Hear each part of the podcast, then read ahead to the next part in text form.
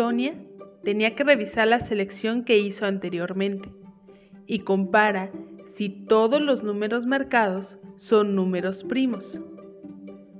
Noten que solo se está considerando los números enteros positivos, o dicho de otra forma, los números naturales, ya que si se considera todos los números enteros, entonces la definición de un número primo cambia a un número primo P es aquel que tiene exactamente cuatro divisores.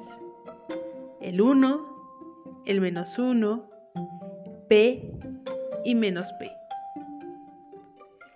Con la claridad de esta definición, claro, la claridad depende de cada uno. Lo importante es leer con detalle. Incluso uno se puede apoyar con dibujos o ejemplos para mejorar la comprensión de una definición.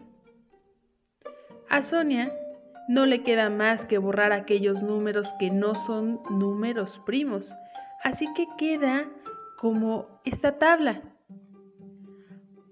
Ella tuvo que eliminar muchos números y agregó uno que no esperaba, el número 2. Ese es el único número par primo. Ella está tan entretenida con estos números, observa, detalla y se empieza a preguntar varias cosas.